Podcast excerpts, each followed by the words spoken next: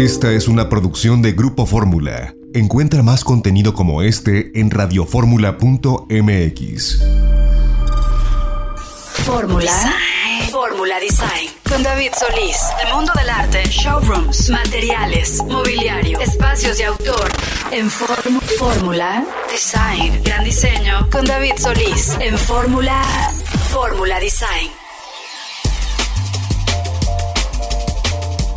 Bienvenidos queridos amigos de Fórmula Design, estamos iniciando transmisión sábado 25 de febrero de 2023 y bueno pues con el gusto de saludar a todos nuestros queridos radioescuchas en toda la República Mexicana y agradecerles por su preferencia. Les cuento que el día de hoy tenemos un programa con buena información, tenemos buenas entrevistas, vamos a estar platicando de arte, obviamente de arquitectura, de diseño de interiores y por supuesto que vamos a felicitar a los barmans porque el día de ayer fue el Día Mundial del Barman. Vamos a platicar en un momentito más con Ashanti, que es una barman, bartender y la verdad es que hace unos cócteles extraordinarios. Y bueno, antes de iniciar ya propiamente con nuestro programa, recordarles que tenemos redes sociales, estamos como arroba designhunter-mx, así estamos en Instagram, estamos también evidentemente en Facebook, tenemos nuestra página de internet que es www.designhunter.mx.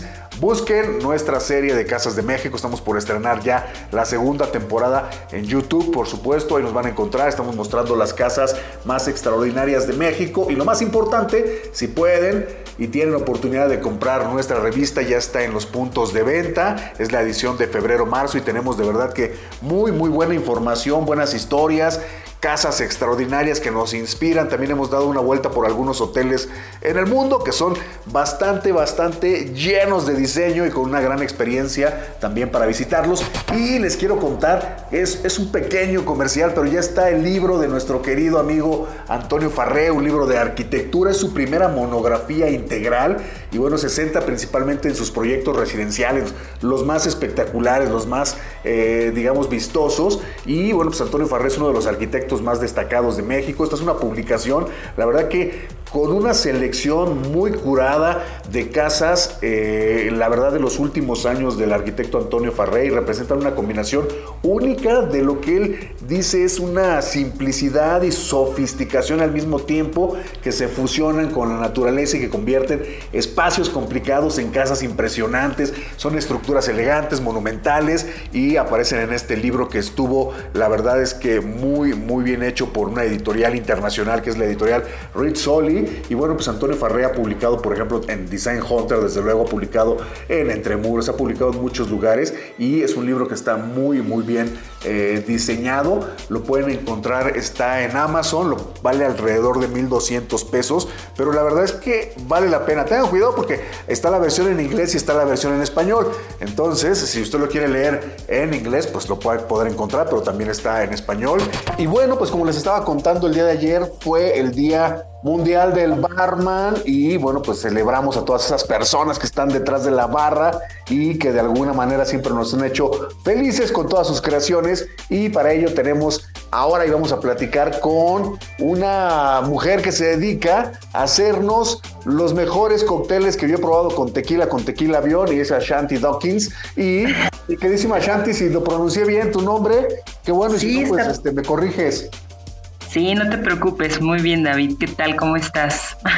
Oye, pues muy contento, feliz de platicar contigo, Ashanti, porque te conozco de hace dos o tres eventos en realidad y tuviste, eh, la verdad, el gran acierto de hacer unos cócteles aquí en Casa Design Hunter muy interesantes a base de tequila, ¿no? Estamos muy acostumbrados a los cócteles, a lo mejor eh, el Manhattan, pero preparado de la manera tradicional y clásica, y tú lo has hecho de una manera estupenda con eh, la base del tequila. Y quiero que nos cuentes un poquito acerca de, de ti, cómo entraste en este mundo de hacer y preparar estas bebidas. Principalmente te saludo David, muchas gracias por, pues, por el espacio eh, y por, pues, por elegirme a mí para hacer esta entrevista de, del Día del Barman. La verdad es que está muy interesante toda esta parte de la coctelería y creo que eso es lo que más me gustó. Yo inicié justamente por esta parte como divertida de la barra, como de hacer como una unidad con las personas Y nada, creo que todo se fue dando poco a poco. Creo que el destino justamente me hizo llegar hasta donde estoy. Oye, Ashanti, y algo también que me parece interesante es también, eh, vamos, eh, cada día veo más eh, barmans mujeres, ¿no? Y eso me da muchísimo, obviamente muchísimo gusto. Y cómo ha sido también ese proceso, esa participación que, por ejemplo, tú has tenido con, grandes marcas, por ejemplo, ¿no? Y en grandes lugares, ¿no? ¿cómo, cómo, es esa relación? ¿Cómo se va diseñando también, cómo se va cocinando el poder trabajar con una marca y que tengas esa libertad para poder crear a partir de a lo mejor bebidas súper clásicas, darles tu toque, ponerles así que tu receta. Sí, bueno, pues mira, yo la verdad empecé en esta industria ya hace bastante, unos 13 años. Real en ese tiempo, pues éramos muy pocas las mujeres, o sea, realmente éramos contadas. Pero yo creo que esta habilidad y estos toques como, pues femeninos, digámoslo, eh, pues es lo que le da también como este plus a la barra, ¿no? Como ser, pues un poco más cálidas, digamos, al momento de, interactuar con las personas, yo creo que también nosotras encontramos como esta habilidad de preparar y de, interactuar con la gente, ¿no? De conectar con ellos también. Creo que a mí, te digo, me tocó eh, esa época donde todas las barras eran la mayoría hombres. De hecho, pues yo estuve en una barra donde, donde al final éramos como 15 bartenders y yo era la única mujer. Entonces, realmente me, costó un poco de trabajo eh, porque realmente la barra es dura, ¿sabes? O sea, creo que cuando trabajas en un centro de consumo donde es bastante popular, pues realmente el ritmo es bastante bastante pesado, pero yo creo que ahí todas demostramos este, que podíamos con eso, entonces creo que ahí nos fueron como incluyendo, ¿sabes?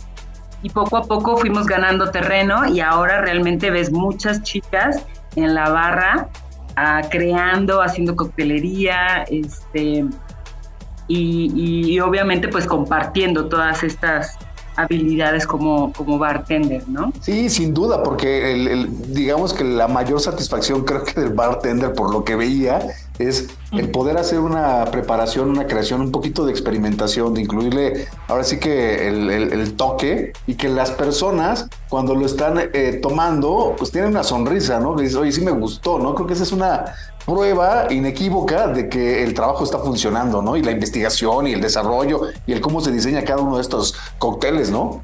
Sí, totalmente. Yo creo que tiene que ver muchísimo, pues, con pues con tu parte creativa, ¿no? O sea, obviamente eh, el trabajar, eh, pues no sé, a veces en centros de consumo o a veces este, incluso con una marca directamente, pues bueno, eh, yo creo que toda tu experiencia que vas formando año con año, ¿no? En esta carrera, pues te da esa oportunidad de tener como todos estos conocimientos acerca de, de pues de, los, de las materias que utilizas para los cócteles, ¿sabes?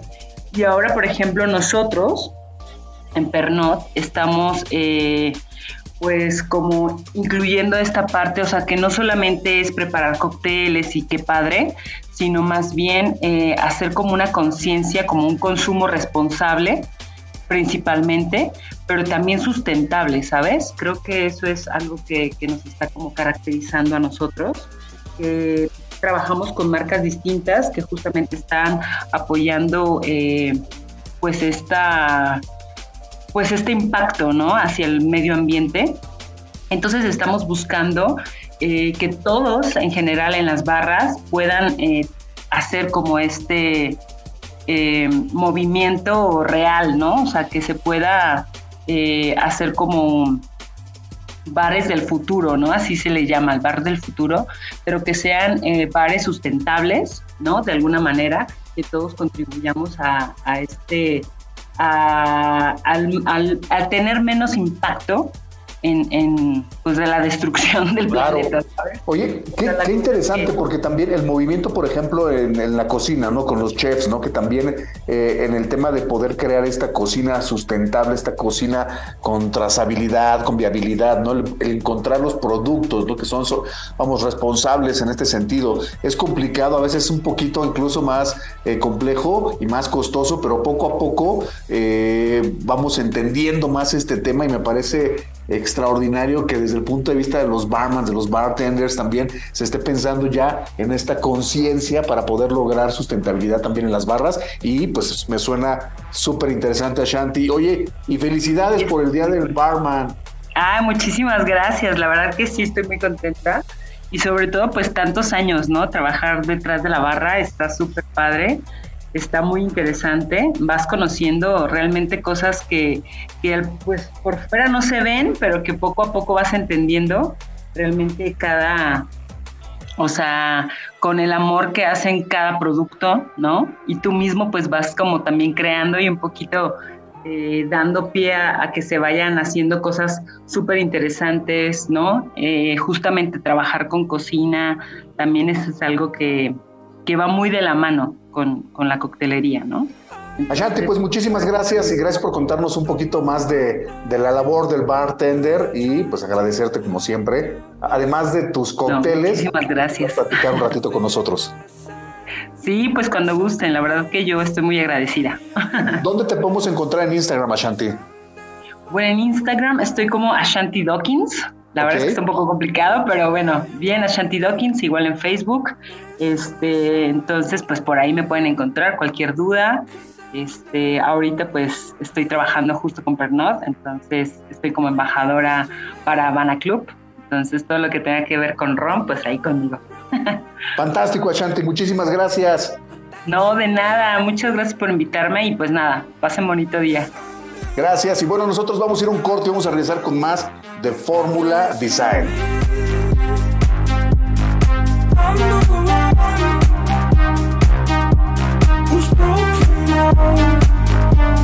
Fórmula Design. Fórmula Design con David Solís.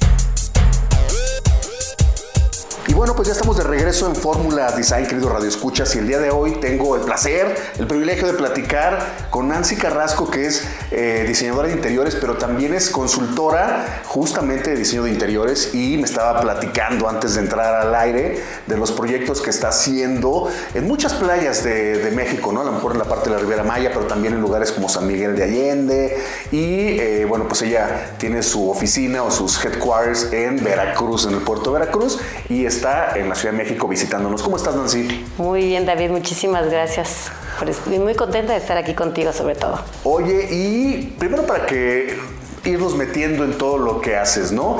¿En qué momento dices, oye, quiero ser diseñador de interiores? ¿Es una carrera que tú tienes o en realidad tienes otra carrera y ya te fuiste hacia el diseño de interiores después? Yo tengo otra carrera. Yo, tengo, yo estudié administración de empresas, pero empecé trabajando con mueblerías y tiendas de decoración tomé varios cursos cuando iba a expos y demás. Y bueno, tuve esa fortuna de meterme en este mundo y ya de ahí, pues obviamente dije, bueno, necesito las credenciales reales. Y bueno, hace poco, hasta apenas, después de 25 años de dedicarme al mundo del diseño interior, ya obtuve mi maestría con la Universidad Complutense de Madrid para tener la credencial más que nada, ¿no? Porque realmente tenía estudios de administración, aunque toda mi vida he trabajado y vivido del diseño. Pero cuando supe que quería ser diseñadora, esa era tu pregunta, bueno, yo creo que desde niña, porque la clásica niña que, bueno, en mis épocas se jugaba con las Barbies, me pasaba toda una mañana haciendo una casa enorme del tamaño de mi recámara para no jugar, porque ya cuando terminaba de armar la casa, ya no, ya no, el juego no era ese, no era jugar con la muñeca, era diseñar esas casas. Y tuve la bendición de que soy de una familia numerosa, de siete hermanos, entonces mi mamá realmente se la pasaba renovando la casa, añadiendo una nueva habitación. Y bueno, el gusto viene porque ella cambiaba constantemente la sala. Yo creo que me sé todos los estilos de los 70s, 80s, 90s y 2000 gracias a mamá que la cambiaba. Y bueno, también nos metía un poco en este mundo de, de, conocer un poco de mueble, ¿no? Me acuerdo mucho de mi desayunador de niña, que era este, la mesa tulip con las sillas tulip. Y bueno, desde ahí eh, me di cuenta que eso era lo que me gustaba. Nada más que en mi época no había la carrera de diseño interior. Exacto, entonces no, lo había. Lo aprendí con mis mueblerías, con mis clientes. La verdad es que bueno, yo practiqué con ellos. Y bueno, ya después, este, pues con los muchos cursos, muchas expos, internacionales a las que asisto, que me encanta, que me nutren. Y bueno, desde ahí vivo y este, pues no es mi trabajo, es mi pasatiempo, realmente. En el programa siempre hablamos de que el diseño de interiores, desde luego la arquitectura, pero el diseño de interiores, que es realmente lo que tocamos, donde nos sentamos, el, estamos en súper contacto con las telas, con las texturas, mejora el estilo de vida de las personas, ¿no? Sin lugar a dudas. Y la energía fluye mejor también cuando hay un buen diseño de interiores, ¿no? Sí. ¿Qué es lo que está sucediendo, por ejemplo, en México? Eh, ¿Cuáles son las, digamos que las tendencias? ¿Cuándo una persona no se equivoca si empieza a hacer diseño de interiores? Cuando no se equivoca, cuando definitivamente toma la decisión de mejorar su estilo de vida si estamos hablando de una casa, ¿no? Lo, tú lo comentaste. Realmente el que tú estés en un ambiente ordenado, organizado y bonito, trae belleza a tu vida, trae tranquilidad, trae paz, y orden mental, que yo creo que es algo que necesitamos hoy en día la mayoría de las personas, este orden mental que nos permita vivir libre de ansiedades. Y eso lo logra el interiorismo. Y bueno, si hablamos por supuesto de negocios, yo me dedico mucho a restaurantes, hoteles, spas, etcétera. Si hablamos de eso, pues también, obviamente las personas hoy en día en México, las nuevas generaciones de los centennials y los millennials buscan esta cuestión de la experiencia. Entonces, si tú como restaurantero ofreces una buena comida, un buen servicio, pero aparte les proporcionas una buena atmósfera, tu cliente obviamente se siente mucho mejor y hasta la cuenta se le hace poco. Una buena silla, ¿no? Para que puedas estar en la sobremesa también. En muchos restaurantes llegas y las sillas de palo, ¿no? Y la comida puede estar muy bien. Pero no sirve. Pero si estás sentado y ya te cansaste a la hora y media, ya te quieres ir. Claro, ya no consumiste lo que podías quedarte en una sobremesa, ¿no? Disfrutando. Y hoy en día no sé si te has fijado, ya la gente no fotografía tanto el platillo como antes. Cuando ves las redes sociales, ahora fotografía en la atmósfera. La gente quiere, está deseosa después de la pandemia de compartir y de compartir lo que está viviendo, no solamente lo que come, sino también el lugar donde está. Y es compartirlo con el que está en la mesa, por supuesto, ¿no? Pasar una, una linda velada, una linda comida, pero también quiere compartirlo con el que está atrás de sus redes sociales. Entonces yo creo que es muy válido que los interioristas ayudemos a los demás a que todo el mundo todo pueda disfrutar de un buen ambiente, de un lindo hogar donde te sientas a gusto. Que tenga un buen cuadro instagrameable, como se dice. Exacto. Ahora cuéntame un poco acerca de, evidentemente, la pregunta de cuál es tu estilo, ¿no? Es una pregunta, digamos, obvia, ¿no? Difícil de responder en cierta manera, pero ¿qué es lo que te gusta a ti? O sea, ¿cuáles son las, eh, lo que tú puedes decir que es un común denominador a lo mejor en tu estilo que propones a tus clientes? Porque tus clientes llegan contigo, obviamente por lo que ven, ¿no? Pero también tienes que hacerles una propuesta y propones generalmente lo que ves, lo que sabes que está eh, en tendencia, en global, en telas, vamos. ¿Cuál podrías tú decir que es como tu no tu decálogo, pero con sello. tu sello, tus principios, decir, oye, yo por aquí voy.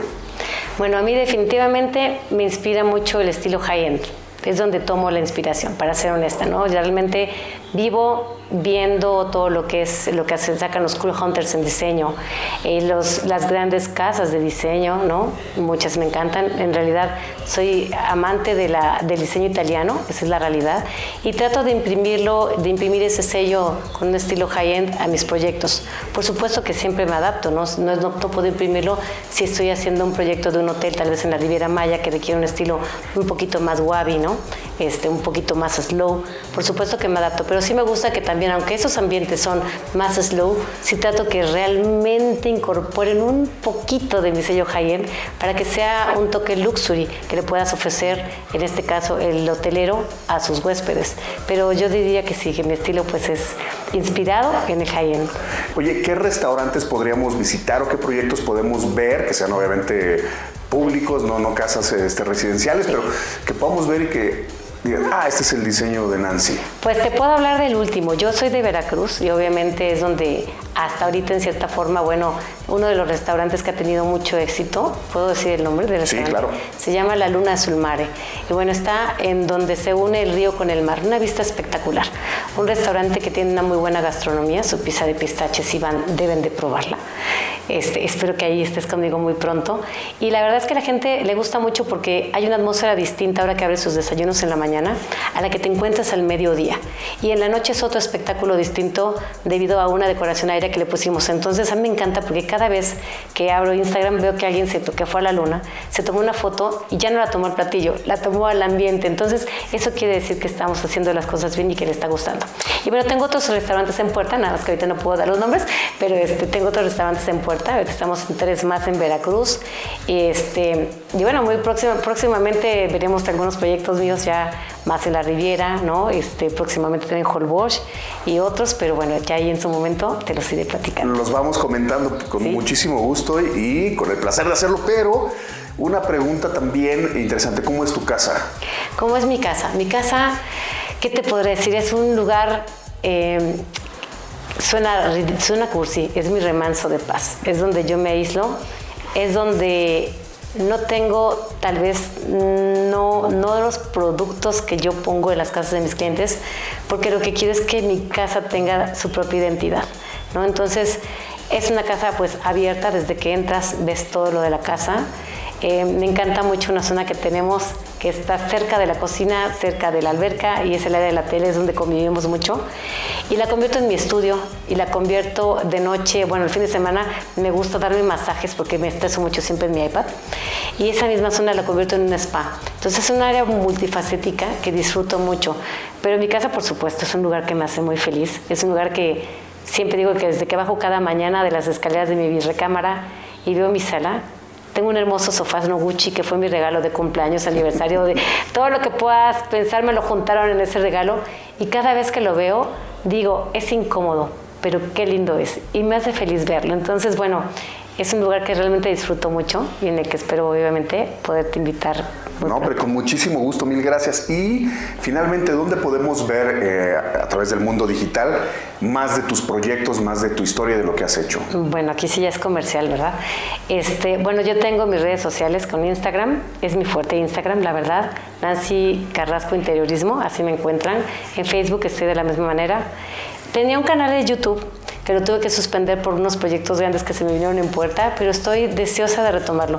Me encanta, me encanta enseñarle, tengo mucho seguidor, eh, estudiante de diseño, muchos arquitectos, muchos diseñadores de interiores, y yo creo que todos aprendemos de todos.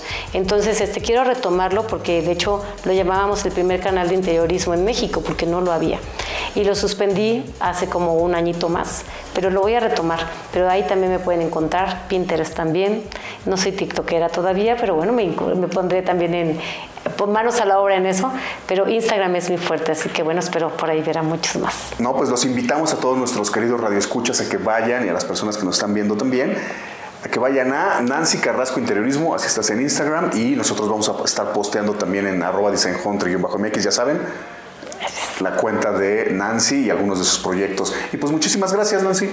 No, no, no, muchas gracias a ti. Me encantó estar aquí, me encantó visitar Casa Hunter. Bueno, está increíble.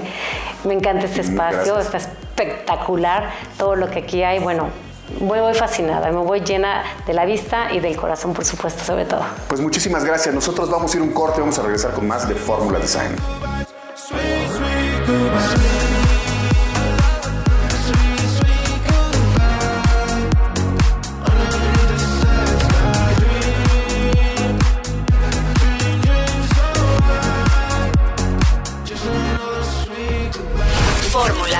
Design con David Solís. Y bueno, pues ya estamos de regreso en Fórmula Design, queridos radioescuchas. Y el día de hoy tengo el placer de platicar con un arquitecto que es Francisco Cortina. Y me da mucho gusto porque, primero porque estamos haciendo el artículo, la historia de una casa que es la portada de nuestra revista eh, de febrero, de Design Hunter, ustedes saben. Y segundo porque pues, es un maravilloso y talentoso arquitecto que estudió, que es mexicano, que estudió en México desde luego, pero ahora está eh, desarrollándose también en otras partes del mundo, como Nueva York, que es el caso de este departamento, esta casa. ¿Cómo estás, Francisco? Muy bien, muchas gracias. Un placer. Oye, cuéntanos un poquito acerca de ti. Eh, eres arquitecto, estudiaste en la Iberoamericana, si no eh, me equivoco. Es ¿no? ¿Por qué eh, decidiste ser arquitecto? ¿Tienes tu papá, alguien de familia que son arquitectos? ¿De dónde sale ese gusto por la arquitectura? Bueno, mi bisabuelo era arquitecto y, este, y un tío también es arquitecto y de hecho yo decidí ser arquitecto a los ocho años. Entonces, un, este, un, un día estaba dibujando y un amigo de mis papás me dijo, ah, qué bien dibujas, igual vas a ser arquitecto. Y dije, ¿qué es eso? Y me dijo, pues yo soy arquitecto, me dedico yo, hago, dibujo una casa y luego se construye. Entonces dije, eso suena bien. Entonces decidí en ese momento y, a, lo largo de la vida como que nada más ha sido confirmatorio de que ese era mi camino. Oye, y después eh, trabajas en México, ¿con qué despachos trabajas? ¿Cómo empieza ya tu, después de que sales, decides, voy a ser arquitecto, estudias y decides, ok, ya, empieza la carrera profesional, porque a veces es complicado ¿Cuántos arquitectos salen de la, de la, universidad, de la carrera? Muchísimos en México. Es una carrera, digamos que bastante socorrida. Y después, ¿cómo te integras al mundo laboral? Ese es el paso más importante quizá para el arquitecto. Sí, la verdad es que yo fui extremadamente afortunado eh, porque tuve la oportunidad de empezar a trabajar en el último año de la carrera con este, en el despacho de Legorreta. Eh, y ahí eh, empecé a trabajar por el verano y, el proyecto con el que empecé trabajando fue de la mano de, Ricardo Legorreta. Entonces tuve este, un contacto muy, muy bueno con él y con el despacho en general. Y, y estuve trabajando con ellos este, varios años en, México. Y bueno, Ricardo Legorreta en realidad es eh, el arquitecto, ¿no? El arquitecto que más influencia ha tenido, también fuera, sabemos de Barragán desde luego, pero Ricardo Legorreta es, o el despacho Legorreta es el que más ha construido fuera de México sin lugar a dudas. Sí, sí, sí, sin duda. En todas partes del mundo, o casi en todas partes del mundo, podemos encontrar ahora del despacho de Legorreta más Legorreta. ¿Eso te permite también pensar que puedes desarrollarte fuera de México o cómo, o cómo cómo llega eh, eh, esta oportunidad o esta eh, empezar a trabajar fuera de México? Sí, fue, fue este, desde los primeros proyectos en los que participé en el despacho de Legorreta, fueron internacionales. Entonces, como que desde el principio no tuve barreras de, este, de, tener proyectos en, otros lados y, a través de los años, pues en una red de contactos creciente en muchos países, pues ha hecho que, que acabemos haciendo eh, proyectos en muchos lados diferentes. Oye Francisco, pero a ver, en tu obra no tiene ese sello de, la arquitectura de Legorreta, porque Legorreta conocemos esos muros fuertes, ese color, los cuadritos, ¿no? Sí. Eh, el, el, proyecto, de hecho, que estamos publicando no tiene mucha relación con lo que es eh, Legorreta. Vemos por ahí piezas mexicanas, ¿no? Y eso es interesante, pero a ver qué pasa. ¿Cómo logras hacer un proyecto que sea global, internacional, pero que tenga ese toque mexicano fuera de México? El, el, tema es que a, mí una cosa que, que, aprendí en el despacho de Legorreta eh, eh, es un despacho que tiene una identidad muy clara y, y yo siempre sentí que me faltaban más eh, herramientas. Eh, entonces, una de las cosas que conscientemente eh, he hecho a lo largo de mi carrera es buscar eh, las herramientas más apropiadas para ese proyecto. Entonces no siempre tener la misma caja de herramientas, pero tener más y más herramientas para abordar proyectos diferentes y tener la mejor solución posible para, para ellos. Oye, el proyecto que estamos publicando en la revista es un proyecto de más de diseño de interiores, porque bueno, estamos en Nueva York, ¿no? Nueva York tiene esa posibilidad de estar reinventando los espacios interiores. Cada día los espacios para hacer arquitectura y construir edificios son más limitados. Entonces la gente pues en realidad hace diseño de interiores, ¿no? Y este es un diseño de interiores que podremos identificar en ese sentido como muy ecléctico, ¿no? Podemos ver por ahí, por ejemplo, la mano silla de Pedro Friederberg, ¿no? Hay una especie como de imprenta este, vieja, o sea, ¿por qué ir incluyendo estos elementos eh, de alguna manera que son clásicos, ¿sí? ¿no? Antiguos, ¿no? En un diseño pues que se siente contemporáneo. Bueno, en como te decía que, siempre tenemos una relación muy cercana con nuestros clientes, eh, es, siempre tratamos de que es como, un traje a la medida. Entonces siempre tratamos de, trabajar muy de cerca de nuestros clientes y ayudarlos a, este, a integrar tanto su historia, sus cuadros, este, y ayudarlos a conseguir nuevas piezas de arte o nuevos muebles y todo este, que tenga una coherencia y una integridad, ¿no? Cuando vemos una revista a veces nos queremos imaginar cómo viven o quiénes son las personas, porque cómo viven lo muestran las fotos, ¿no? ¿Quiénes son las personas que están dentro de los espacios? Aquí te imaginas de repente a alguien que está muy ligado a los libros, por ejemplo, ¿no? ¿Puedes hablar un poquito acerca de cómo es esta persona, cómo son las personas que viven ahí?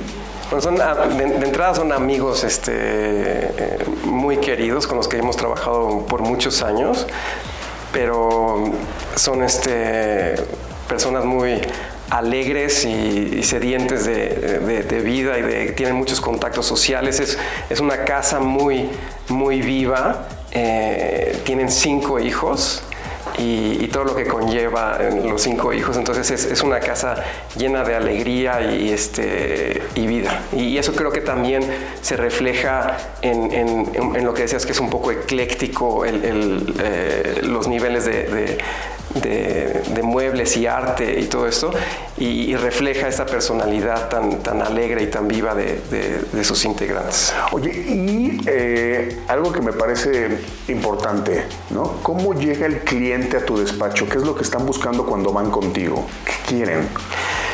Es una buena pregunta. Eh, la verdad es que la, gran mayoría de, nuestros clientes este, llegan eh, porque vieron algún proyecto que nosotros hicimos y dijeron, quiero trabajar con esta gente. Entonces, este, de, hecho, así fue como empezamos a trabajar en, Nueva York. Fue un, este, una pariente de, un cliente mexicano, visitó un proyecto que hicimos nosotros en La Condesa aquí y, y dijo, ¿quién hizo esto? Porque quiero que me ayude con nuestra casa nueva en Nueva York. Y entonces este, así empezamos ese, en, el 2014, que fue cuando empezamos a trabajar en Nueva York. Eh, y ahora ya estamos con ese, con ese cliente que llegó de esa manera, por ejemplo, hicimos su casa en, en, Brooklyn y ahora estamos haciendo una casa en los Hamptons para, para ellos. Oye, ahorita en tu despacho, ¿cuál es el proyecto más retador que tienen? Hijo, qué, pregunta tan complicada. Todos los proyectos tienen un, reto en particular. Eh, el, más complejo eh, quizás es un proyecto que estamos haciendo en Inglaterra, que es una ampliación a una casa, este, una gran casa de campo, digamos, de, un arquitecto del movimiento de Arts and Crafts, este, Jimson, se llama el arquitecto original de la casa y es una casa catalogada, este, la zona está catalogada y hacer la ampliación, es una ampliación muy ambiciosa con un spa, una alberca techada y, otras cosas, eh, y tiene que estar aprobado por una cantidad de instancias impresionantes y, este, y además tiene que estar aprobado por todos los vecinos de, la zona. Es un, reto profesional eh, importante y también eh, esos clientes pues, son clientes que, le hicimos su casa en Londres anteriormente y, que ya son amigos este, íntimos. ¿no? De hecho, estuvieron este, visitando eh, hace unos meses en, Suecia, que, eso no, lo he mencionado, pero, pero yo, yo vivo en Suecia y, tengo mi despacho allá. Interesante. Y eh, cuéntame finalmente un poco, tú eres un arquitecto muy joven, ¿no? Un arquitecto muy joven, en ese sentido, ¿cuál es el proyecto que le gustaría realizar? ¿Con qué proyecto dices, oye, con este proyecto ya me paso al mundo de la arquitectura como el mejor arquitecto? Mira, no, sé si, es este... Eh, pero el, el, proyecto este de, la ampliación en Inglaterra eh, es un proyecto que, el día que esté terminado va a ser un, ícono personal, porque tanto el, reto profesional contra las ambiciones de, nuestros clientes y, todo, creo que eh, es ese, tipo de proyecto que dices, bueno, ya, si logré hacer este proyecto, ya estoy tranquilo, ya, ya, ya, ya no, tengo nada más que, probar. Oye Francisco, ¿y dónde podemos ver más acerca de tu obra, de la obra de tu despacho? ¿Dónde podemos estar en contacto contigo? ¿Dónde podríamos incluso preguntar si tenemos una casa en el lago de Como y queremos este, remodelarla? A ver, ¿dónde podemos buscarte? Mira, tenemos este, en, un perfil en, en Instagram que es Cortina Cal eh, y también tenemos la, eh, nuestra página de internet que es cortina.se y ahí nos pueden encontrar y con mucho gusto. Pues Francisco, muchísimas gracias por contarnos un poquito más de lo que haces. Esperamos eh, seguir adelante platicando sobre algunos proyectos en específico y pues agradecerte tu, tu, presencia aquí en la casa. No, gracias a ustedes, muchas gracias. Y bueno, pues nosotros vamos a ir un corte y vamos a regresar para más de Fórmula Design.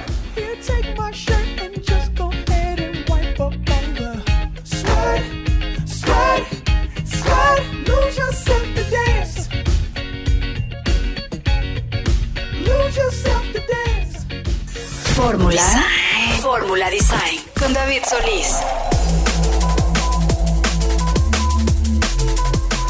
Bueno, pues ya estamos de regreso en Fórmula Design, queridos radioescuchas, y el día de hoy tenemos el placer de platicar con Pilar Zeta, que es artista, eh, vive en la Ciudad de México, es originaria de Argentina, y dentro de lo que es la Semana del Diseño en México está haciendo una instalación que realmente es maravillosa. Vamos a estarle posteando algunas fotografías, ya saben, en arroba design mx de la instalación maravillosa que hizo.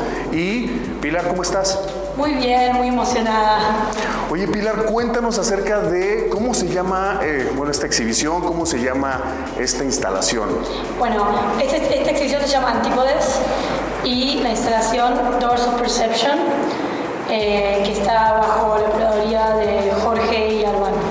Oye, con Galería Filia, ¿no? Con Galería Filia. Algo súper importante es que nos cuentes acerca de cómo lo soñaste y cómo lo llevaron a hacer una realidad. Bueno, es un cuento bastante gracioso porque pasó hace seis semanas más o menos, empezamos esto. Alban y Jorge tuvimos una reunión eh, luego de Art Basel Miami y soñamos con hacer algo aquí para Zona Marco y teníamos una idea de hacer un, como un templo, unos portales eh, blancos y soñamos con lograrlo a tiempo. Esto fue a fines de diciembre y ahora estamos acá en febrero, la primera semana, y ya está todo logrado. O sea, estamos hablando de prácticamente seis semanas desde que se proyectó, se pensó, se dijo vamos a hacerlo y en seis semanas estamos viendo piezas. Además es, una instalación grande, o sea, estamos viendo piezas importantes, estamos viendo columnas, estamos viendo arcos y todo hecho eh, en piedra, todo hecho en mármol. Sí, todo está todo de mármol y la verdad que sí fue, o sea, un trabajo como muy delicado, pero lo logramos. Estamos hablando de muchas toneladas de, mármol, ¿no? Cuéntanos acerca de los materiales. Sí, bueno, mármol blanco, mármol negro, es todo puro piedra. Y estamos hablando de una escala de mármol que es bastante imponente para, para, para, una galería. Y bueno, empezamos a buscar las piedras y entre curando las piedras logramos llegar a poder tallar toda esa instalación. Oye, ¿y dónde hicieron toda la...? Porque obviamente vamos a hablar después de cómo le hicieron para meter toda esta instalación a este edificio, a este quinto piso, pero lo más interesante es dónde lo estuvieron trabajando. Estuvimos aquí trabajando eh, en México, eh, en diferentes ciudades, o sea, creo que se estuvo tallando en diferentes talleres, eh, con el taller de Milk de Mariana, y gracias a ella que nos encontró todas las piedras, pudimos construirlo. Vemos un trabajo muy geométrico también, o sea, en la instalación eh, es geométrico, ¿no? Vemos los círculos, vemos estos cuadrados, vemos la parte del ajedrezado que es lindísimo, ¿no? Eh, los triángulos invertidos de repente, ¿no? ¿De dónde sale toda esta eh, propuesta, toda esta inspiración? ¿Cómo lo vas imaginando? Bueno, me inspiro mucho en el arte, mm, en, el surrealismo, mezclado con el, la, arquitectura postmodernista, como en los 70, los 80, fines de los 70, a principios de los 80. Pero esta vez la idea mía era como crear algo que tenga una estructura. Generalmente yo uso colores bastante pop. Y esa es la primera vez que hago algo con estos tonos. Eh, también mucha de mi inspiración se basa en eh, escuelas místicas. Por ejemplo, los portales eh, son un símbolo de creación, son un símbolo de,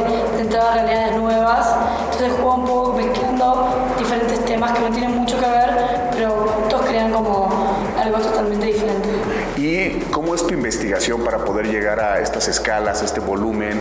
¿Cómo, ¿Dónde vas a lo mejor tomando información? Eh, ¿Hay algo que te, te, llame la atención de la arquitectura, del diseño? Bueno, uso mucho eh, geometría sagrada, Fibonacci, para crear como las escalas, para que haya un balance entre, entre las piezas. Y con eh, figuras que son primitivas, o sea, estamos hablando de esferas, tubos y cubos, que son, esferas, son figuras bastante simples. Entonces, mi trabajo siempre es como jugar con las figuras simples y crear estructuras que son un poco complejas, pero a la vez son bastante simples. Oye, ahora cuéntanos, eh, Pilar, el tema de lo digital, ¿no? Porque también sabemos que trabajas mucho en el tema digital, ¿no? ¿Cuál es esa, eh, dónde está ese paso de poder llevar lo digital a lo, eh, a lo vamos, a lo tangible, a lo real? Bueno, lo digital es real, pero vamos, ¿cómo pasas de este mundo hasta cierto punto virtual, ¿no? A poderlo hacer eh, realidad, ¿no? Bueno, yo empecé, la empecé mi arte siendo digital. O sea, usando arte digital para mí era como una herramienta para poder crear estos universos, ya que obviamente crearlos en persona, en vida real, es mucho más complicado que crearlos en la computadora. Entonces hace años vengo creando eh, imágenes y templos, instalaciones digitalmente. Y mm, hace dos o tres años ya empecé como a crear estos mundos en instalaciones de verdad. Y esta es la, como la, tercera que hago. Y para mí lo importante es encontrar ese punto medio entre que no sé si es real o digital. Yo empiezo haciendo lo digital y el gol es que quede lo más cerca de lo digital posible, pero en el mundo real. Entonces cuando tengo un render o una foto, son casi idénticos. Y me encanta jugar con eso. Porque es interesantísimo el tema de tú eres artista, pero eh, la vena de arquitecta está, porque cuando ves este espacio es un espacio de arquitectura, es un espacio arquitectónico, ¿no? Entonces por eso era mi pregunta de qué, clase de arquitectura es la que más te llama la atención, qué clase de diseño de repente eh, puedes ir proyectando en tus eh, mundos digitales, porque en el mundo digital también puedes ir un poco más allá a crear cuestiones que podrían ser imposibles de construir, ¿no? Sí, total. Y por eso ves muchas figuras simples, porque cuando yo me pongo a crear digitalmente, empiezo con lo que puedo, o sea, con las figuras que tengo yo como herramientas para empezar a crear. Como no tengo un background de arquitectura, entonces tengo ciertas herramientas para jugar. Y así empecé a jugar con las diferentes formas y creando estas estructuras. Y obviamente la arquitectura postmodernista, Memphis, usaban, por ejemplo, mucho este tipo de, de geometrías. Usaban como eh, figuras muy simples y las mezclaban. Y eso a mí siempre me gustó mucho, pero quería, quiero traer a un mundo un poco más místico. Estoy jugando con, con ese tipo de arquitectura, trayéndolo a un universo un poco más surreal. Sí, porque la energía de este espacio es maravillosa, ¿no? Con el tema que comentabas acerca de un portal, ¿no? Un portal que te da esa bienvenida, por Sí. ejemplo, ¿no? A diferentes tipos de, de mundos, ¿no? Entonces va mezclando este tema, como lo dices, místico con un tema real, con un tema de Claro. arquitectura, ¿no? Claro, por ejemplo, el huevo, eh, Dalí usaba muchos huevos en sus pinturas. El huevo es, un- es- es una figura muy surrealista, muy mística, porque el huevo es símbolo de creación. Entonces, teniendo como estas estructuras que son súper simples, con una figura, que son las figuras más importantes de nuestro universo, es la figura que el huevo simboliza eh, vida, nacimiento. Entonces, le trae y le da como este mundo más surreal a la arquitectura que ya está hecha con estas piezas que son más geométricas. Con esta instalación tiene un poco, me imagino, que ver con, el, eh, con la experimentación también, ¿no? Y en ese sentido tú tienes tus coleccionistas que están obviamente comprando tu arte digital, ¿no? Pero ya cuando pasas a- al, al volumen, al, al- de- vamos, de lo que es eh, el 2D o lo verlo en una pantalla, cuando pasas al 3D, cuando pasas a ponerlo en un lugar, a que sea ya material, ¿quién estás pensando que puede ser tu, tu coleccionista? Bueno, para mí en realidad mi coleccionista es alguien que, que, o sea, que, entienda lo digital, puede ser, pero que se envuelva en mi universo. Que entienda eh, que mi universo va más allá de lo digital obviamente con estas, con estas instalaciones y estas piezas. Es que esta es la primera vez que hago algo de esta escala como que no es tangible y de mármol de verdad. O sea, mis otras instalaciones eran más efímeras. O sea, estuvieron, estuvieron en la playa, pero estuvieron por una semana. Entonces algo nuevo para mí, la verdad que cualquier persona que, que vibre con, con mi arte será buena. Oye, y después de haber ya creado esta, pues es una pieza, esta instalación, ¿vas a seguir por este camino? ¿Vas a continuar experimentando quizás a una escala todavía más grande? Ojalá. o sea, the sky is the limit. Pero esto, pues, para mí ya es una cosa que he logrado que todavía no puedo creer que sea. Aparte, como un sueño estar aquí en esta instalación. ¿Qué te han dicho? ¿Cuáles son las, eh, la respuesta del espectador cuando entra y lo ve? A la gente le ha encantado. Decimos, wow, es igual al render. Oye, Pilar, ¿dónde podemos ver más eh, acerca de tu obra digital? ¿Dónde podemos ver acerca de tu obra, de tus instalaciones? Sí, bueno, mi Instagram, ahí yo tengo todo, la mayoría de mis piezas y, y toda mi trayectoria de cómo lo voy creando está ahí. Es Pilar Z, tu Pilar Instagram, Z, ¿no? Ahí podemos sí. encontrar toda tu evolución, ¿no? Perfecto. Oye, Pilar, pues muchísimas gracias por recibirnos aquí en Antípodas. No, gracias, gracias a ti. Y bueno, pues invitar a las personas a que hagan su registro, que puedan venir a visitar eh, la obra porque les va a encantar. Me encantaría que todos vengan y que la idea es que les dé como una sensación, alguna sensación más elevada cuando, cuando están pasando por la instalación. ¿no? Y todo tiene que ver, ¿no? La experiencia es incluso las sensaciones. Ahora quitamos la música para Sí. eh, hacer la entrevista, pero la música también es una música curada por ti, todo. Sí. Todo, Sí, todo, todo, todo, todo. El espacio, todo el O proyecto. sea, mi gol es que la gente venga a la instalación y se vaya con un feeling más elevado, que se sientan inspirados. Si puedo lograr eso, es como mi sueño. Pues esperemos pronto ver esta, eh, esta instalación, esta pieza eh, con algún coleccionista porque estaría espectacular. Muchas gracias otra vez, Pilar. Gracias a ti, gracias a ustedes. Fórmula Design. El mundo del arte, showrooms, materiales, mobiliario, espacios de autor. En Fórmula Design.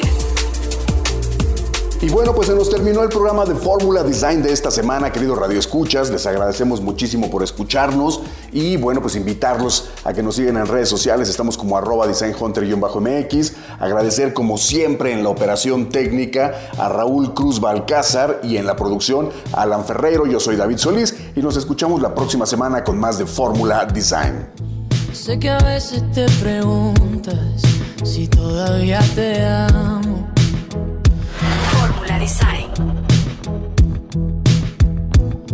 Te confieso que me asusta, que también lo he dudado.